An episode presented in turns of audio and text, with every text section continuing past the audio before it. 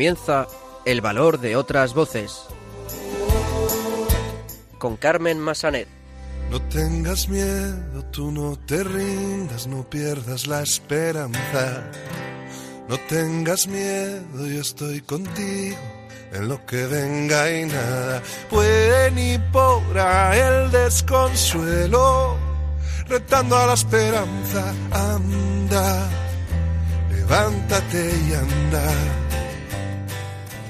Muy buenas tardes, bienvenidos a una nueva edición de El Valor de otras Voces, el programa de discapacidad de Radio María.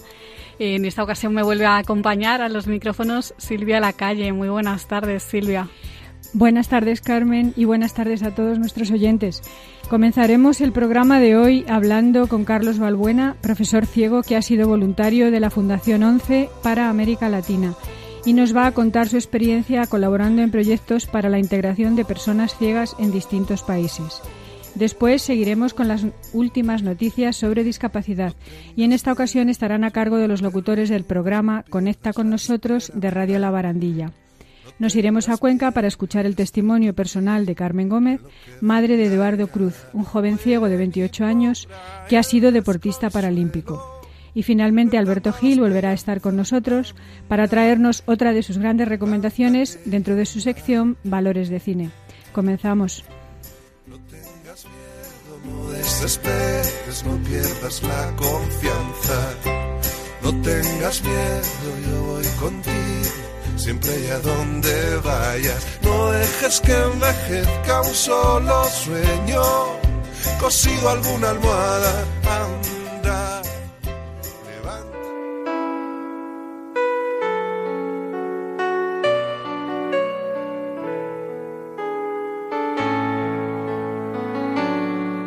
Luz en la oscuridad, personas que hacen un mundo mejor.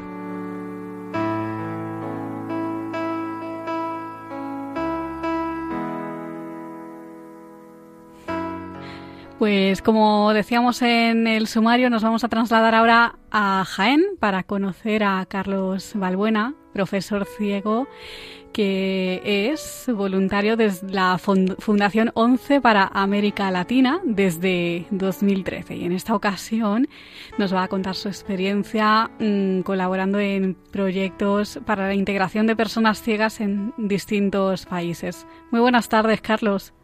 Buenas tardes. Bueno, nos alegramos de tenerte en el programa. En primer lugar, para que los oyentes se conozcan un poquito mejor, cuéntanos a qué se debe tu problema de visión y, cuál ha sido tu trayectoria dentro de la ONCE. Bueno, muchas gracias primero por, por confiar en mí para transmitir mi experiencia. Eh, yo soy ciego de nacimiento total, es decir, yo como nunca he visto la luz, pues yo no sé lo que es la oscuridad. Yo nací en 1954 y en aquellos en aquella época la ONCE no afiliaba hasta los seis años y con una autonomía.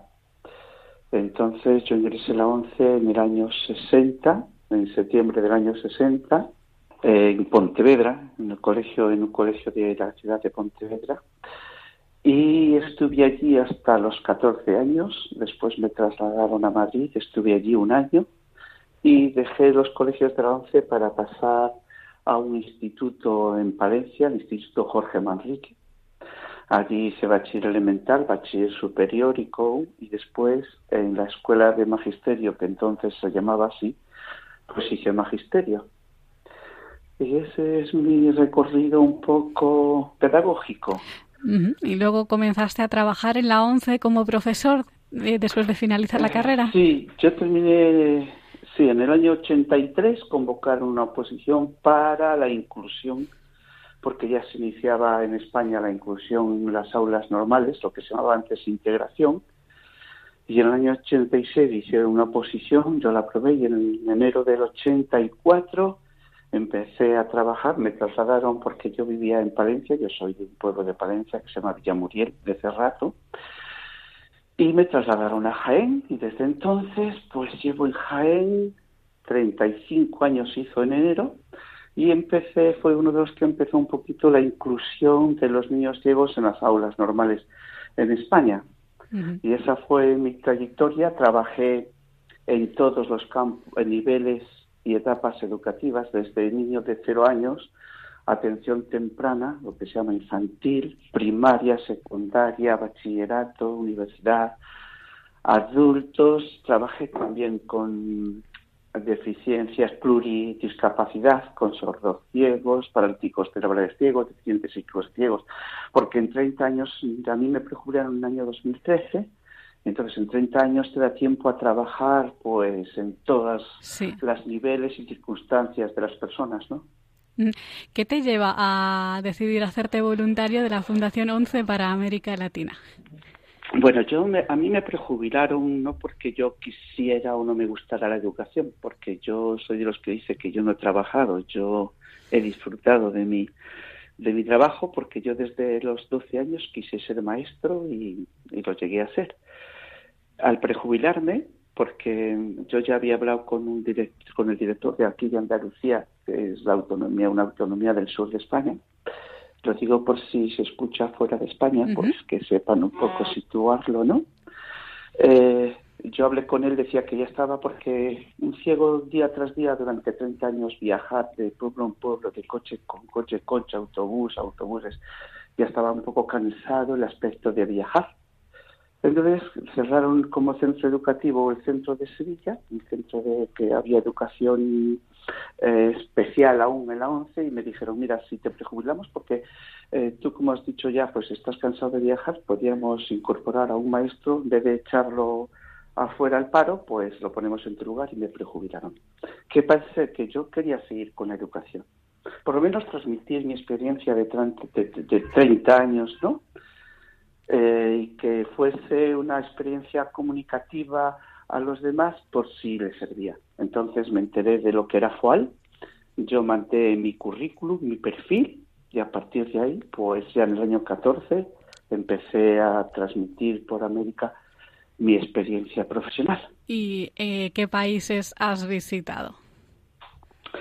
En noviembre del año 2014 estuve con cuatro proyectos en Ecuador, que estuve 15 días, Guayaquil, Quito y Riobamba, tres ciudades.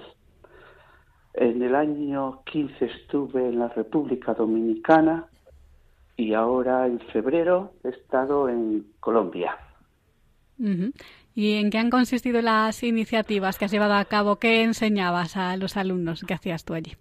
Bueno, yo lo que trabajaba era con profesionales de los distintos eh, ministerios educativos, ¿no? Que estaban, tenían en su aula eh, alguna persona de inclusión, algún alumno de inclusión. Entonces yo lo que transmitía mi experiencia en todas las etapas educativas, eh, una ponencia de lo que es el desarrollo psicoevolutivo del niño ciego, las adaptaciones de material, cómo tenían que recurrir a la hora de orientar a un alumno, transmitir la información, cómo tiene que cambiarse la metodología, eh, el braille, metodología, técnicas, estrategias del braille. Y consistía todo eso en todas las etapas educativas. Es decir, cada etapa tiene su nivel, cada etapa tiene sus metodologías, sus recursos, sus técnicas, y tuve una experiencia en Ecuador y otra en Colombia con familias también. Y allí en Ecuador estuvimos cuatro horas con 60 familias y ahora en Colombia no sé si había 30 familias, una que sí, padres y madres, mm, aproximadamente el, el número fueron de 30 familias, eh, lo cual se transmitió un poco la orientación, eh, cómo tenían, porque Claro, no es lo mismo tener un, un hijo ciego que un hijo que ve. El, que el niño que ve imita y el niño ciego hay que inducirle en la enseñanza, en la exploración del entorno, en la exploración de los objetos, etcétera, etcétera. Y estuvimos, pues, es una experiencia muy enriquecedora porque realmente lo que vas a transmitir es tu experiencia, que es una más. Ellos también tienen su experiencia y como tal también te la transmiten yo lo que he visto en los tres países que he estado en Sudamérica, la falta de recursos. Sí. Hola, Carlos. Soy Silvia. Hola. Eh, pues muy interesante todo lo que has estado contando. Eh, y ahora mm, nos gustaría que nos dijeras que si existe alguna colaboración de, de, la Fundación con los gobiernos de estos diferentes países en los que has estado. Eh, bueno, normalmente lo que se hace es eh, los países, bien eh, educación, bien las asociaciones mm, de las distintas asociaciones de ciegos o centros que trabajan con deficientes mm, visuales, ¿no? Mm, realizan proyectos, proponen a FOAL proyectos y FOAL estudia esos proyectos, van al país ese para ver y analizar lo que ellos han solicitado y a partir de ahí, si ese proyecto se aprueba, FOAL mira el perfil de todos los voluntarios que tienen y eh, proponen al voluntario que ellos ven más adecuado realizar ese proyecto. Ya. Y ya has hablado de que uno de los problemas que has visto es la falta de recursos. Mm, ¿Qué posibilidades de futuro ves tú eh, que tenga un alumno con discapacidad visual en estos países? Bueno, mira, es que yo lo que veo es que se están acercando más que a las técnicas especiales o que se, o recursos de los ciegos, como puede ser el braille, al trabajar aún desde pequeños con una regleta, una pauta que se llamaba aquí, que estábamos nosotros en los años 60 trabajando con ese material, en vez de con una máquina de escribir braille, porque cuesta mucho, porque no tienen recursos económicos para comprar ese material. Entonces se están acercando a las nuevas tecnologías. Sí. ¿Y qué ocurre? Que no es lo mismo leer eh, con audio, porque ¿qué ocurre con una pantalla o un texto en una pantalla? Que es auditivo no tiene limitación de espacio. El braille, leer una hoja, un soporte de papel, te das unas referencias de imágenes mentales que a la hora del estudio o memorizar te ayudan porque sitúas el texto en un espacio, eh, arriba, abajo, en medio, izquierda, derecha, subrayado, y esas son imágenes mentales que te ayudan a memorizar, te, ayudan a estudiar, a retener y comprender los contenidos. Claro. Y en, en, un espacio, en un soporte informático, no tienes esas referencias espaciales. Es como si fuese casi una lectura lineal sí. que no te da ninguna referencia espacial, ninguna imagen de la ortografía, por ejemplo, porque no es lo mismo tocar una A con tilde que escuchar papá Claro. Entonces, todas esas circunstancias, eh, si no se recupera el braille y leen el braille, pues perdemos formación. Claro. Y en estos países en los que has estado, eh, ¿existe la educación integrada? Es decir, que niños ciegos eh, asistan al colegio. Sí, sí, por eso iba yo. Sí, por, eso, iba, yo. Claro, sí. claro, yo iba a formar profesionales que tenían alumnos sí. atendidos en la inclusión. Claro. Yo lo llamo inclusión, ¿sabes? Yo estoy, bueno, inclusión. Sí, es que ahora se dice inclusión hace años. pero eh, la integración. Eh, yo estoy, mira, yo estoy en contra de las palabras, de las etiquetaciones. Yo estoy en contra de la palabra inclusión, de la palabra discapacidad, de la palabra adaptación. Vamos a ver, desde que nacemos estamos incluidos en una sociedad. Y si estamos incluidos, ¿por qué hablamos de inclusión? Si tenemos todos los mismos derechos, todos. Ya. ¿Por qué se habla de eh, adaptación?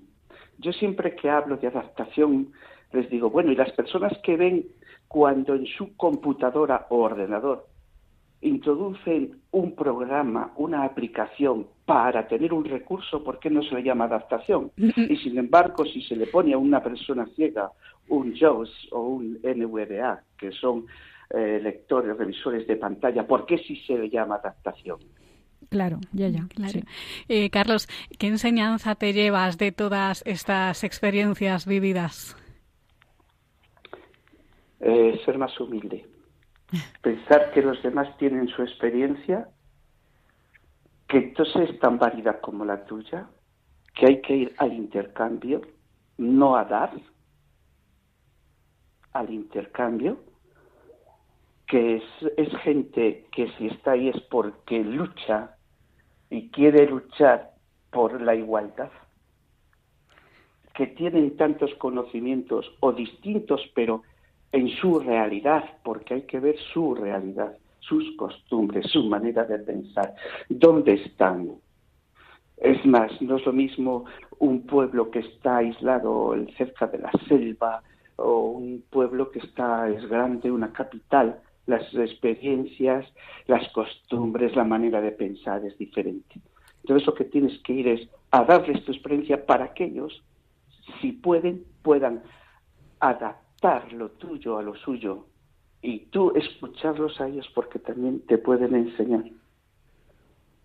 Nunca puedes ir decir, esto es lo único que vale lo que yo os traigo. No. Claro. Decirles, esta es una experiencia que os puede servir y vosotros me transmitís la vuestra que cada día aprendo más, porque yo no sabía muchas cosas de las que he aprendido en estos países. Pues Carlos Valbuena, profesor voluntario de la FOAL, de la Fundación 11 para América Latina, muchísimas gracias por compartir tu experiencia con nosotros. A vosotros por confiar en mí. Intento transmitir siempre lo que aprendo. Un abrazo. Eh, las ideas que se guardan nos sirven. Claro. Un abrazo, Un Carlos. abrazo, Carlos. Gracias. Igualmente, gracias a vosotros y aquí me tenéis a vuestra disposición para lo que haga falta. Muy bien.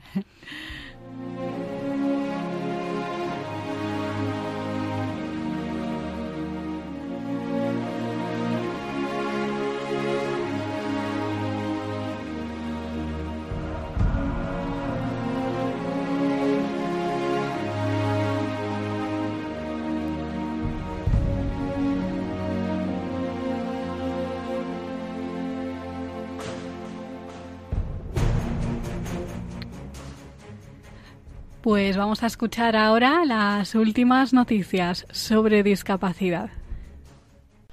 Buenas tardes. Esta semana los locutores de Conecta con nosotros de Radio La Barandilla os traemos las noticias sobre discapacidad. Comenzamos. Una niña de 10 años que nació sin manos gana un concurso de caligrafía. Los jueces eran terapeutas ocupacionales. Sarah Inesley es, para, es espera que otros niños con discapacidades se sientan inspirados por su historia, si se esfuerzan al máximo. Sara no usa ninguna prótesis. Ella es tan increíble y funcional sin prótesis que realmente no hay necesidad, afirma su madre. Es alumna de tercer curso en la Escuela Católica Regional de San John, en Maryland. Cuando su profesora le enseñó a escribir en cursiva, descubrió que tenía un talento natural para ello. La Fundación Síndrome de Down fomenta la estimulación cognitiva, con el objetivo de promover un envejecimiento activo y saludable.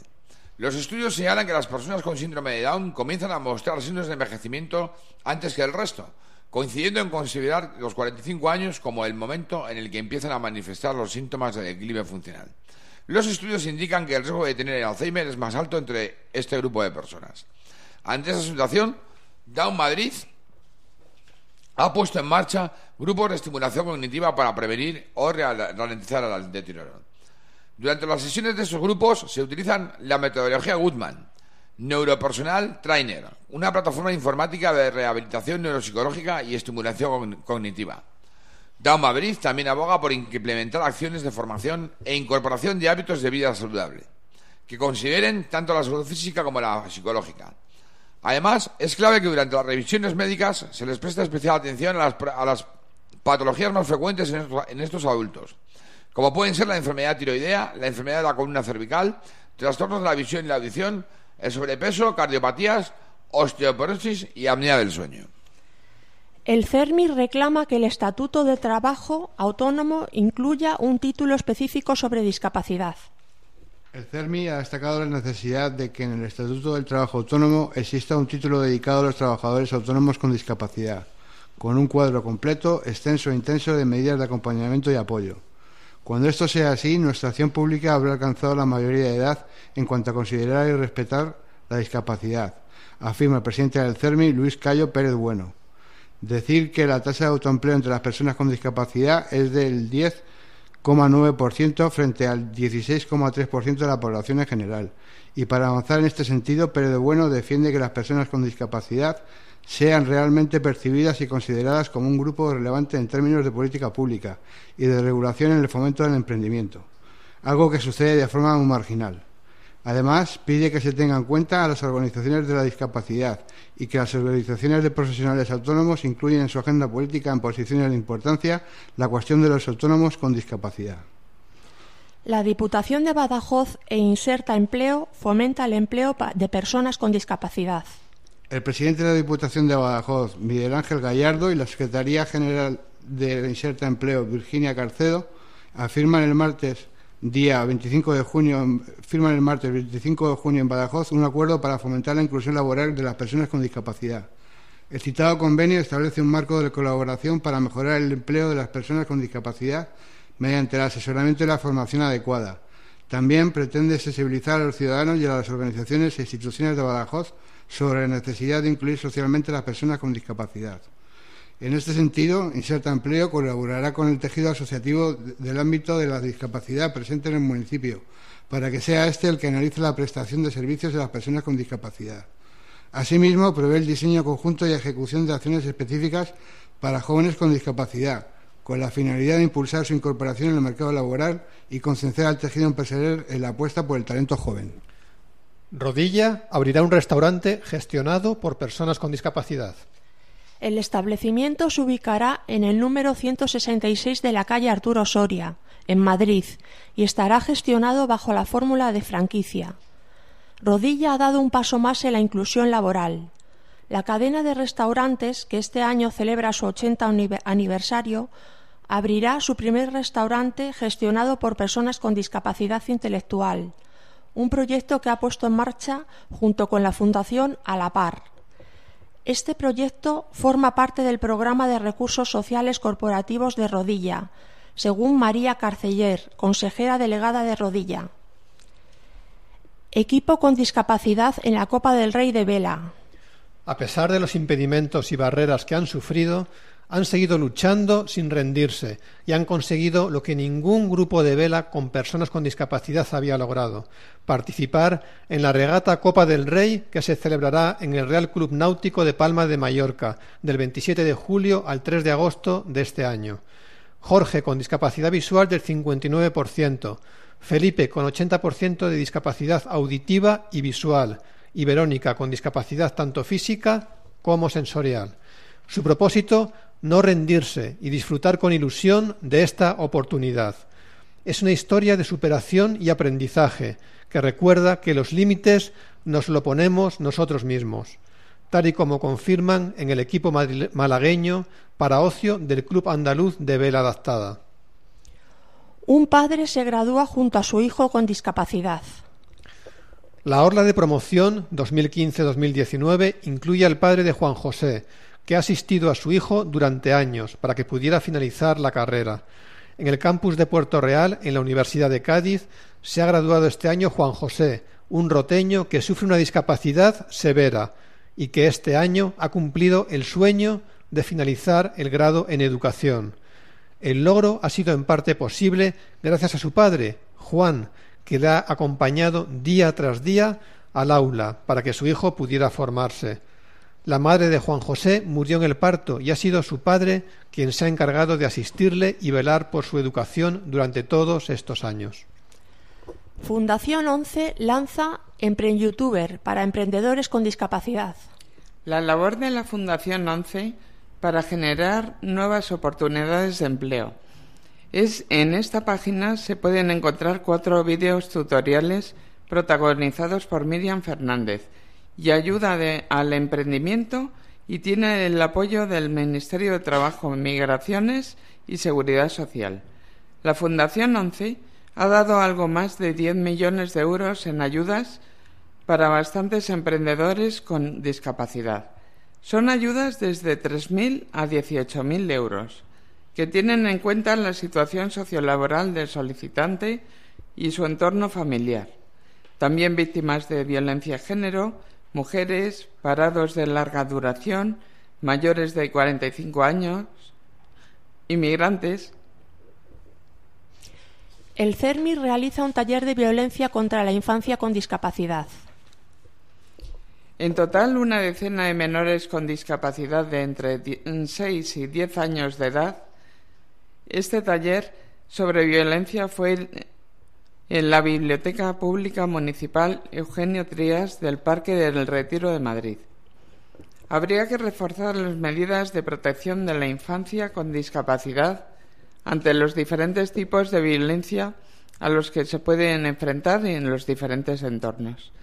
Que estos niños con discapacidad puedan expresar libremente su opinión para que se les preste una asistencia apropiada con arreglo a su discapacidad y edad. Salir a la calle con un perro de asistencia para personas con discapacidad. En España existen no solo perros guía a los que ampara la ley, sino también perros de asistencia. Perros que acompañan a personas con problemas motóricos dándoles estabilidad al caminar. Perros para personas con autismo. Perros de alerta médica que advierten de crisis epilépticas o de hipoglucemias. Y perros que asisten a personas eh, con demencias como el Alzheimer. Paco Martín, presidente de la Fundación CANEM, Empezó hace 11 años preparando perros de asistencia para personas con movilidad reducida. El perro les da tiempo y tranquilidad, además de un apoyo emocional brutal. Ante el desconocimiento que hay en España respecto a la accesibilidad de los perros de asistencia y sus dueños, recomendamos formar a los usuarios para que hagan valer sus derechos, para que reclamen, ya que en muchas ocasiones existen leyes, pero una gran desinformación por parte de la población general. Hasta aquí las noticias sobre discapacidad. Y en el próximo programa, más. Están escuchando en Radio María El Valor de otras Voces con Carmen Massanet.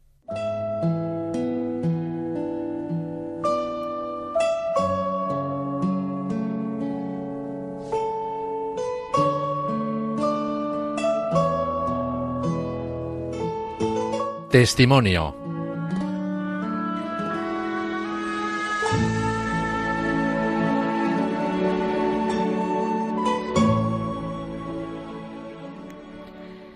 Pues ahora nos trasladamos a Cuenca para escuchar el testimonio de Carmen Gómez. Ella es madre de Eduardo Cruz, un joven ciego que ha sido además deportista paralímpico.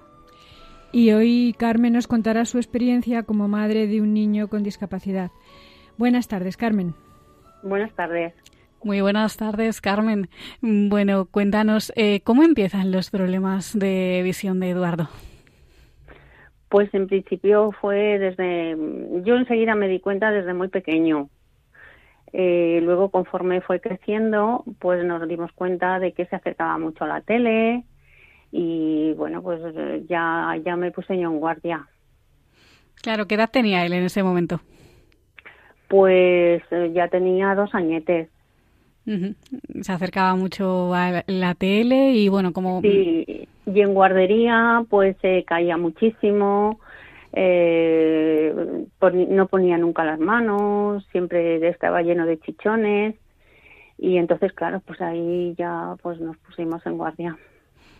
Entonces, ¿le lleváis al médico, imagino, algún especialista? Sí, le llevamos al médico, le llevamos a, a, un especialista, pues y nos dice que nada, que no le pasa nada, que lo único que el chico es feo, claro, que pues tenía problemas de eh, silla de nariz y tal y no, no pasa nada y ahí fue donde yo me voy a una clínica de pago ah, para que le vea unos especialistas de niños y ahí fue donde me dicen que tiene un síndrome de Stirler. ¿En qué consiste este síndrome?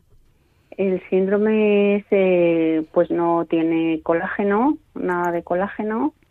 Eh, tienen problemas de, pues claro, al no tener colágeno, pues las retinas están hechas de colágeno y bueno, pues ahí es donde ya, ya me voy a un, a un, ay, no me acuerdo ahora. a un especialista, a un especialista de la vista, claro. A un oftalmólogo, sí, nos vamos a, me vengo a, Cuenca para que me manden a un especialista oftalmólogo por lo que me habían dicho, claro. Y ahí me mandan a La Paz. me mandan a La Paz, sí, me mandan al oftalmólogo. Y bueno, pues en principio entramos y me dice, nada, no le pasa nada al niño. Bueno, pues nada. Pero ya le dilatan la pupila, volvemos a pasar y me dice, lleva usted razón, el niño tiene problemas de visión porque tiene catarata congénita. Y entonces iba perdiendo la vista. Claro, él iba perdiendo conforme iba pasando el tiempo, iba perdiendo, claro, eh, ahí ya tenía tres añetes, fue cuando yo empecé a, a, decirle a la, porque empezó al cole y empecé a decirle a la profesora que, que se diera cuenta a ver si le pasaba algo. Ella no le veía nada. Cuando, sí, cuando sabéis, bueno, el diagnóstico y, bueno, lo que va a ocurrir, ¿cuál es, mm, ¿cuál es tu primera reacción? Eh, mi primera reacción fue tranquilidad, porque yo dije, mm, bueno, pues es la vista nada más. Mm, con la vista, pues nada. De la familia, bueno, eh, el que Eduardo tuviera problemas de visión, mm, ¿dirías que hubo alguien que lo llevara peor, tú o tu marido? Mi marido, mi marido lo llevó muchísimo peor, sí. Eh, no, él no, no aceptaba que el chico tuviera problemas de visión y además unos problemas que en principio era solo la catarata pero cuando entra al quirófano es cuando el oftalmólogo se da cuenta que tiene muchos más problemas. Mm, claro. Y Eduardo tiene hermanos, ¿verdad? Sí, tiene hermanos, dos mayores. Dos mayores. ¿Y ellos cómo lo asumieron? ¿Cómo asumieron la nueva situación, no? El hecho de que su hermano fuera, digamos, diferente. Pues en principio muy bien. El mayor ya estaba, pues tenía ya 17 años y bueno, pues no lo llevaron mal. El segundo lo llevó un poquito peor, pero vamos, no no lo llevaron mal. El peor fue el marido. Ya, Carmen, hola, soy Silvia. Cuéntanos un poquito cómo, cómo asume Eduardo esta situación, cómo lo ha ido asumiendo a lo largo de los años. Pues en principio, al, principio él siempre decía, ¿qué voy a hacer, ¿qué voy a hacer ahora? Eh, ahí entramos con los psicólogos y de la ONCE y y nuestro propio psicólogo, porque yo tenía una psicóloga de muchísimos años eh, que ya era como una amiga y ahí sí que le dijimos no te preocupes que aquí estamos nosotros y te vamos a ayudar de todo. Nos reunimos toda la familia y la verdad es que mm, en cuanto él se dio cuenta de que se podía mover, eh, no lo llevó mal. No valer por sí mismo y que, y que tenía, tenía vuestro apoyo de toda la familia. ¿Y desde el principio fue a un colegio ordinario, fue a un colegio de integración? ¿Cuándo fue a colegios de la ONCE? No, no, no. Él estuvo en un colegio, en el colegio del pueblo. Sí. Eh, la ONCE en ese momento nos puso una profesora eh, la, en el momento que, dijeron que, claro, iba a perder la visión totalmente. Ya. Y porque fue progresivo. Entonces, en cuanto dijeron que iba a perder la visión totalmente, pues nada, nos pusieron a profesora y la verdad es que fue maravilloso. Ya. ¿Cuándo perdió la visión totalmente? Pues él tenía siete años. Siete añitos. Ah, ya. Tenía siete. Ya. Bueno, y después que acabó el cole, la primaria, la secundaria, ¿ha estudiado carrera? Sí, nos vinimos a Cuenca porque cuando empezó el instituto nos vinimos a Cuenca y hizo aquí todo el bachillerato, o sea, hizo la, secundaria y bachillerato. Sí. Y bueno, y después eh, hizo carrera, ha hecho fisioterapia. Fisioterapia. ¿Y cuándo comienza su pasión por la natación? Pues cuando llegamos aquí a Cuenca. ya. ¿Cuántos años tenía? Tenía, pues empezó la secundaria, tenía... Adolescente. Nueve añetes. Ah, nueve, ya.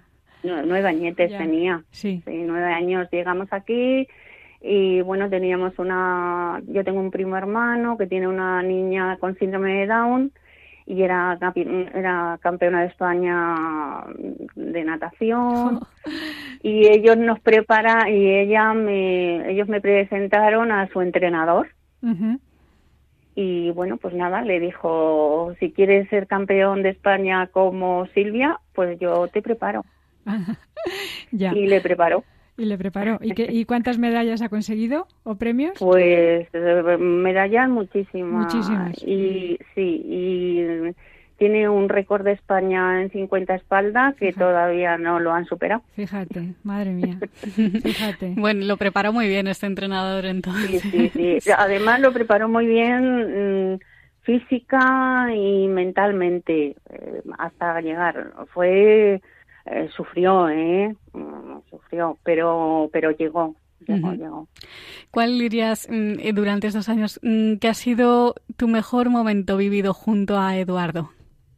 Mi mejor momento, pues yo creo que eh, cuando él llegó a, a Río, a Río, que fue a Río y en unos campeonatos. Los Paralímpicos, ¿verdad? ¿Te refieres? Mm, no, no, no, Entonces, él no llegó a ir a los Paralímpicos de Río. Él estuvo en los Paralímpicos de Pekín. ah. Y entonces ahí fue mm, que me llamó por teléfono que había conseguido una medalla llorando, llorando, llorando.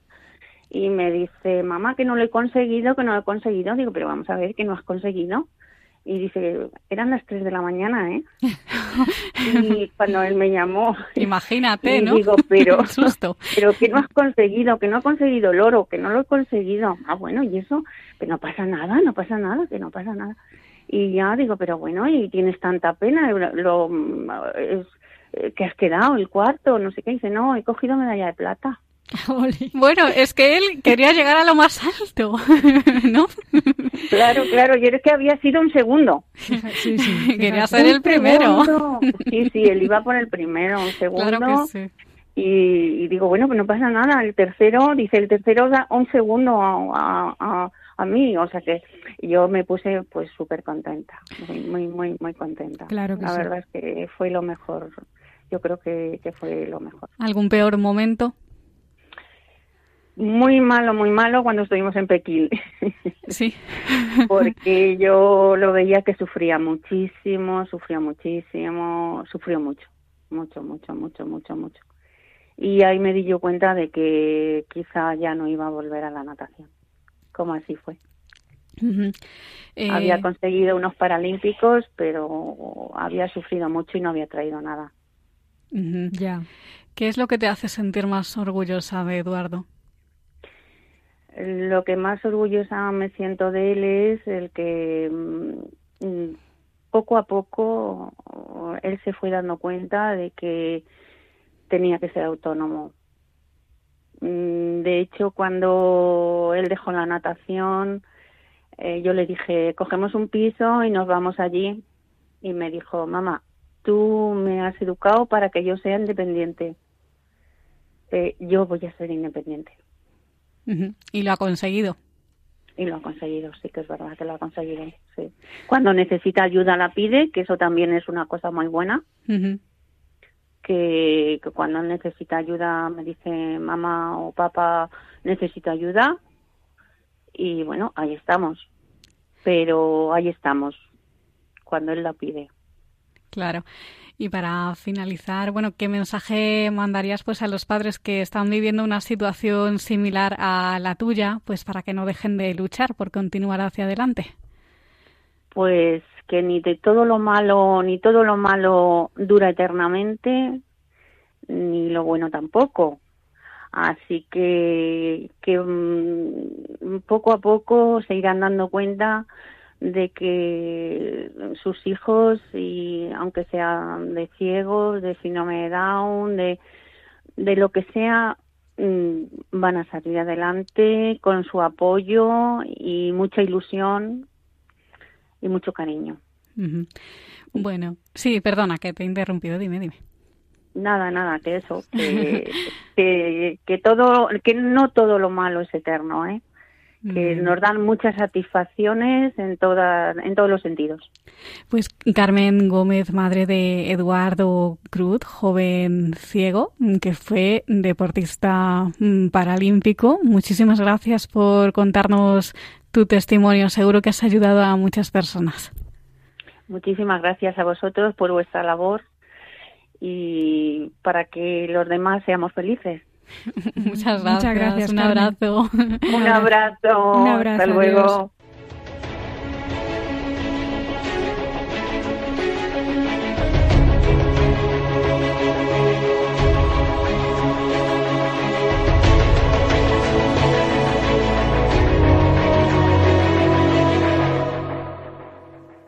Pues continuamos en el valor de otras voces y ahora vamos a saludar a Alberto Gil, que nos va a traer una de sus fantásticas recomendaciones dentro de su sección Valores de Cine. Y un día más recordemos que en este espacio damos a conocer el sistema de audiodescripción que sirve para adaptar el cine a las personas ciegas y lo hacemos con películas que transmiten valores. Muy buenas tardes, Alberto. Buenas tardes Silvia, buenas tardes Carmen, un placer como siempre. Hola. Buenas tardes Alberto, un placer como siempre. Bueno, ¿qué película has elegido hoy? Bueno, pues esta vez eh, se titula El jugador de ajedrez, es una película española estrenada en mayo de 2017 eh, y, y, bueno, pues tiene los ingredientes típicos de eh, género bélico, el drama, una historia de amor, eh, y el valor que transmite es la fidelidad de un, de un padre hacia su mujer y, hacia su niña a pesar de las más adversas circunstancias como es eh, ser eh, mm, apresado injustamente en una cárcel de las SS en la Segunda Guerra Mundial. Pues vamos a escuchar ahora un fragmento de la película para que ustedes puedan percibir en qué consiste el sistema de audiodescripción. Más tarde Padilla está sentado frente a su hija que tiene unos cuatro años. Este es el rey. Como es muy viejecito, solo puede dar un paso cada vez. Pero como es el que más manda, lo da para donde quiere. Esta es la torre. Es muy, muy, muy fuerte. Y este es mi preferido. El caballo. Es el único que puede saltar al resto de las piezas. ¿A todas? ¿A todas? Mira. ¡Eh! Margot, ¿vamos un rato al parque? Así dejamos que papá piense en nuevas jugadas. Dile adiós a papá. Adiós. ¿Y en francés? Hola, papá. Au revoir. Y pórtate bien con mamá. A tout de suite. Por la noche Diego lee un cuento a su hija. Y esa niña que era tan guapa y tan rubia como tú, un día le dijo a su padre que no podía dormir porque tenía mucho miedo. Y su padre le dijo, si sueñas con papá, ya no te podrá pasar nada malo. Y lo hizo. Y ya nunca más tuvo miedo. Te quiero. Buenas noches. Diego le da un beso y apaga la luz. A los guardias nazis vuelven a llamar a gente y a llevársela.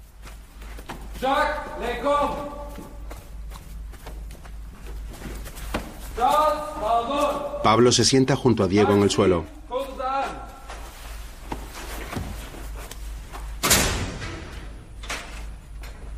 Cuando salga de aquí me voy a América del Sur. A Chile o Argentina. Iré de polizón en un barco mercante a un sitio donde nadie me conozca. Y pueda empezar de nuevo lejos de esta Europa llena de fanáticos. Allí montaré un negocio. Una sastrería. Mi padre me enseñó el oficio y creo que fui buen aprendiz. Confecciones Mérida. ¿Qué te parece? Todo llegará. Ya verás como sí.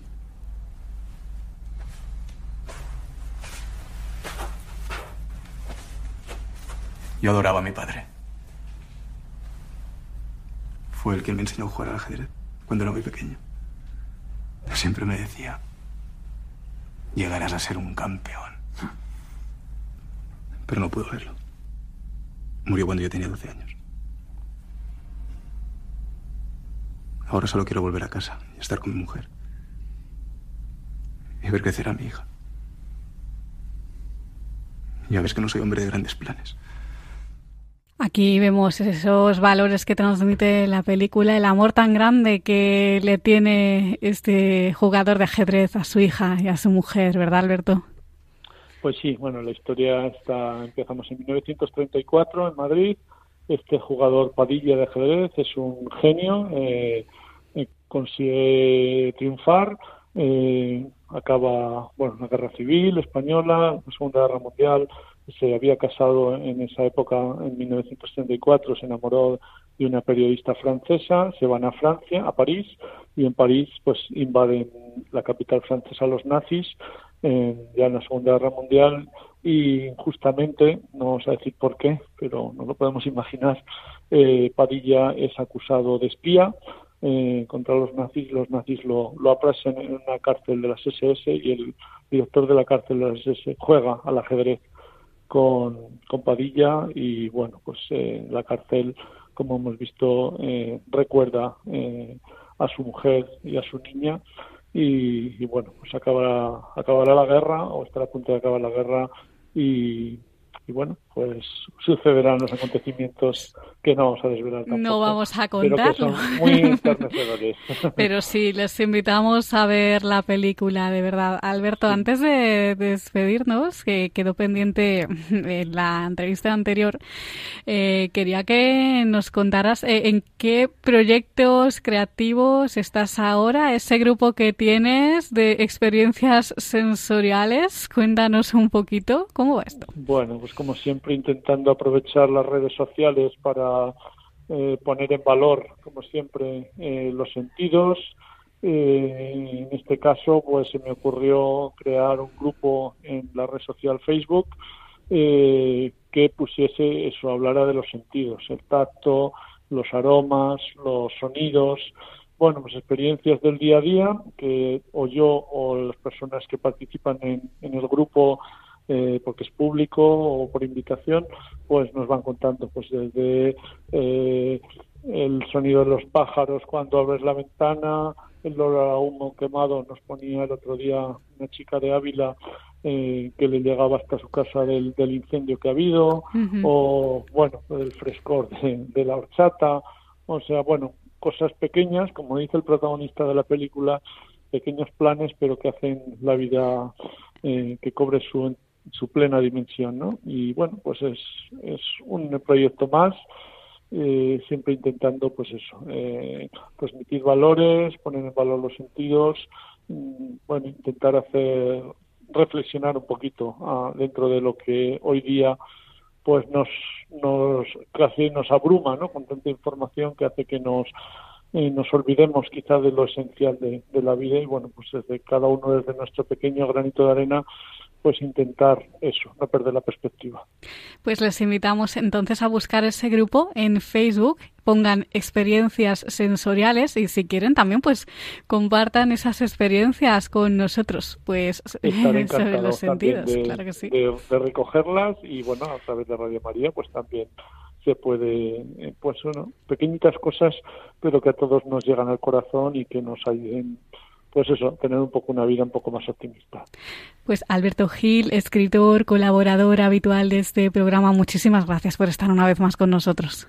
Un abrazo y hasta la próxima. Un abrazo, un abrazo Alberto.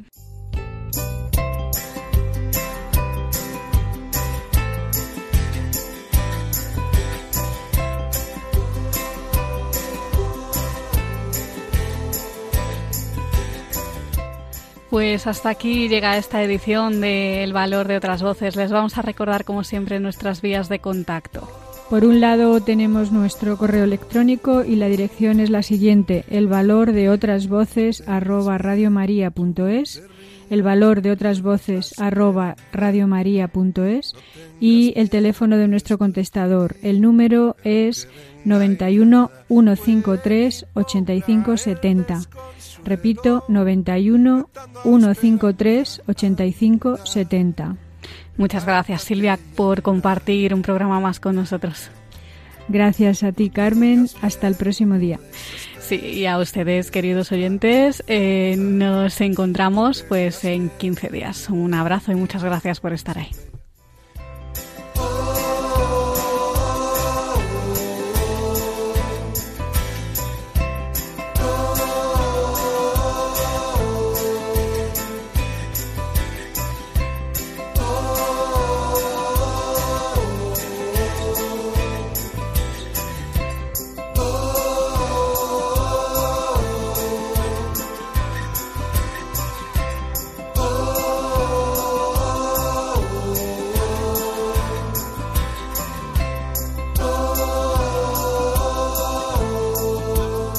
Han escuchado El valor de otras voces. Un programa presentado por Carmen Massanet.